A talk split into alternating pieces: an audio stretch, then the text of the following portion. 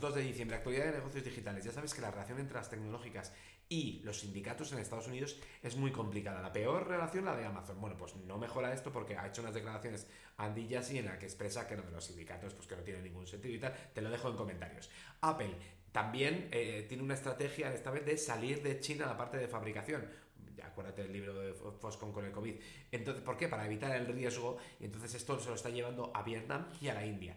En 2019 el 44% de los proveedores eran chinos, en 2020 el 41% y en 2019 ya era el 36%. O sea que está intentando salir del, del país.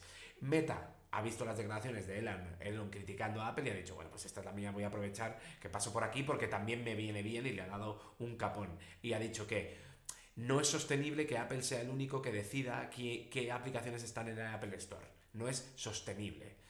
Una crítica bastante bonita.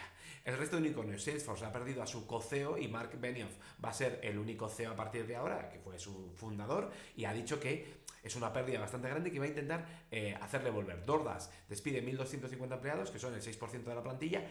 Airbnb va a permitir, oye, eh, si buscas casa, yo te voy a encontrar sitios que puedas alquilar y que luego puedas poner en Airbnb por partes o entero, esto claro, depende de la legislación de cada país o de, o de cada provincia-estado, Neuralink ha dicho que en seis meses va a hacer un trial, o sea, va a hacer una prueba poniendo un injerto a humanos, Neuralink es esto de controlar el ratón o el ordenador por la mente directamente con un injerto, Spotify está lanzando su, su recopilatorio del 2022 y te dice lo que has escuchado más y tal y cual, Sony y el metaverso, por, pues Sony ha, montado un dispositivo de, eh, que te hace el seguimiento de cómo te mueves para luego trasladarlo al metaverso. Resultados trimestrales tenemos a Salesforce, que ha crecido un, en ingresos un 14%, el coceo que se ha ido, y la acción que ha caído un 6% porque el flujo de caja ha caído un 23%. Snowflake ha, subido en ingresos un 67%.